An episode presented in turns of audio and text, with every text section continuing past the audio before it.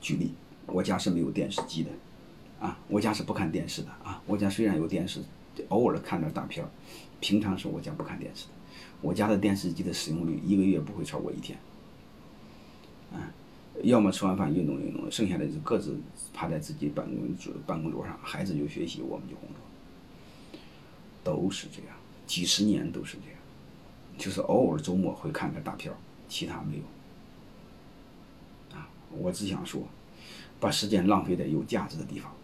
我更想说，特别是青春，啊，青春的时间更要浪费在有价值的地方。啊，我再举一个案例，再加深大家的印象。你先走一步，能给你带来多大的效果？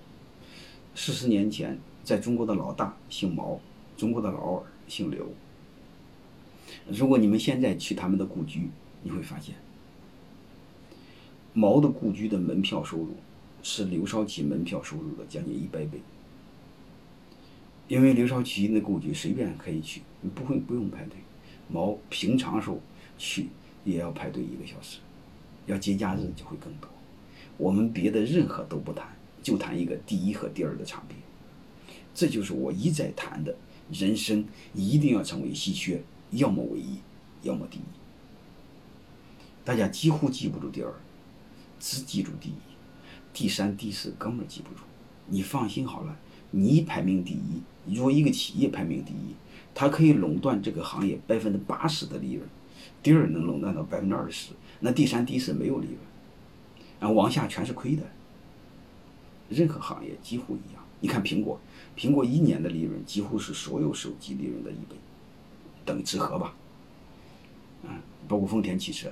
其实背后都一样，所以我们既然能有机会起点超越，那就尽可能的去超越吧。无非是比别人多付出点嘛，再无非是早付出和晚付出嘛，早晚都要付出嘛。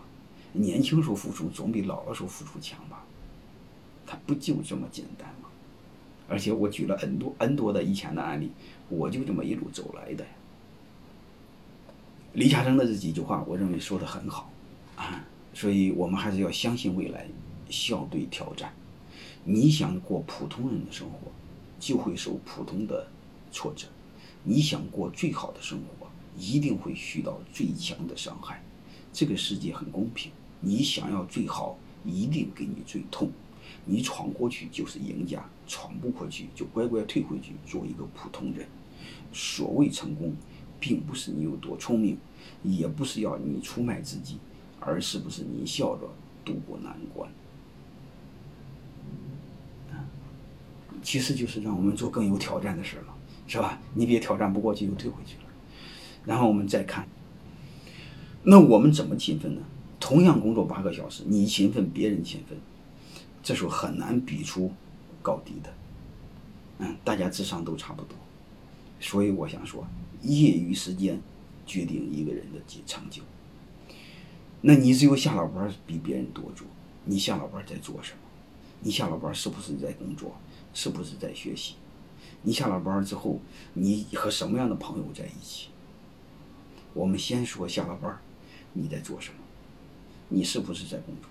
如果你下了班每天多工作一个小时，别人不工作，你放心好了，差距一定会拉开。